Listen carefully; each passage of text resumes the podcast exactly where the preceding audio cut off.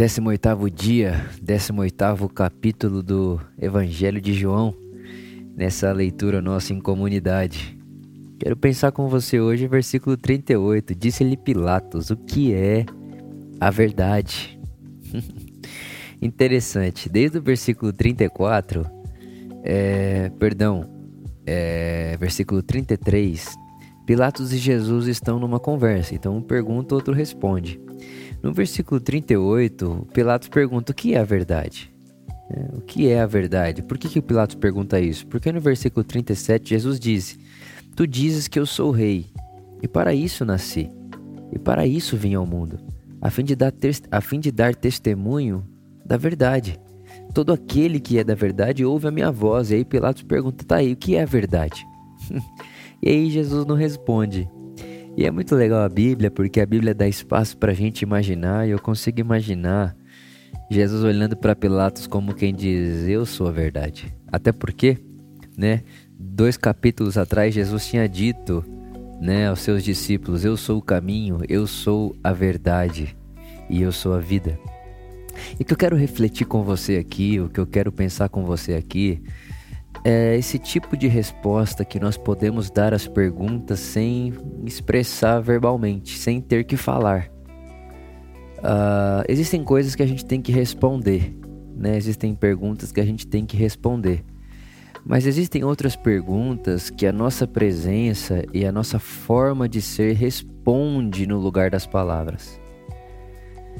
Isso é muito interessante. Então, como cristão, como cristãos que somos, discípulos de Jesus, né? Nós somos seguidores de Jesus, não seguimos uma religião.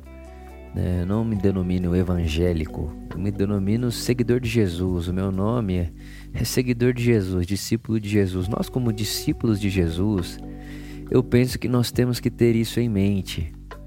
Responder perguntas que não foram verbalizadas com a nossa presença. Então tem muita gente que pergunta uh, uh, muitas coisas, por exemplo, quem é Deus, né? Como que Deus age? É, Deus é, ele mata ou ele dá vida? E aí as pessoas não têm nem coragem, às vezes, de verbalizar essa pergunta, mas a sua presença na vida delas responde a elas que Deus é vida, que Deus não mata, que entre matar e morrer ele morre. E o que está respondendo essa pessoa não é a sua verbalização de palavras, mas o jeito que você vive, a forma como você lida com a vida. Então, esse devocional, dia de hoje, para essa não resposta de Jesus, ou melhor, para essa resposta não verbalizada de Jesus a Pilatos, eu pego um gancho para que a gente tenha isso de modelo, ou para que a gente use isso de exemplo a viver uma vida que responde perguntas não verbalizadas, porque dentro da, da, do coração, da mente, da alma de muitas pessoas à nossa volta, uh, existem muitas perguntas e perguntas que muitas vezes não foram verbalizadas, outras que são verbalizadas e que nós temos provisão dentro de nós para respondermos essa pergunta de uma forma além das palavras. É, eu acho que isso é bonito, eu acho que isso glorifica a Deus.